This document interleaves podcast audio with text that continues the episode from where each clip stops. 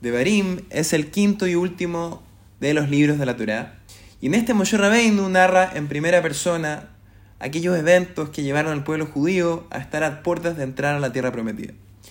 En otras palabras, este libro de la Torá está compuesto por los discursos de despedida de Moshe al pueblo y también su visión crítica de todo lo que habían vivido esos 40 años hasta llegar a ese momento. Nuestros sabios comentan que Moshe Rabbeinu esperó hasta encontrarse próximo a su muerte para hacer esta crítica o reprimenda al pueblo, y también él esperó hasta haber conquistado los terrenos de los reyes amorreos, los reyes de Sihón y Og.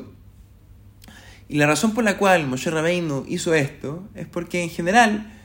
las personas aceptan mucho más fácil las críticas después de haber recibido algún beneficio material de quien las critica. Y cuánto más este concepto se aplica a un favor espiritual, ya que a la vez cuando precedemos un favor espiritual de uno material, nos aseguramos de que la persona considere esa crítica desde la perspectiva adecuada y no como un gesto de mala voluntad o como algo no constructivo. Y aquí Moshe Rabbeinu nos demostró con su ejemplo que este principio aplica incluso para el caso en que una persona o grupo hayan cometido un pecado grave, tal como el del becerro de oro.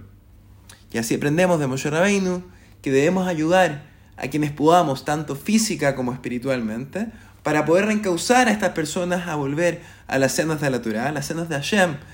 ya que al ayudar a otros, nosotros mismos nos ganamos la ayuda de Hashem para encontrar nuestro propio camino apropiado en la vida, como también la ayuda arriba en nuestro sustento físico, espiritual y el de, y el, de nuestras familias. Shabbat Shalom Mevorach, todo lo mejor.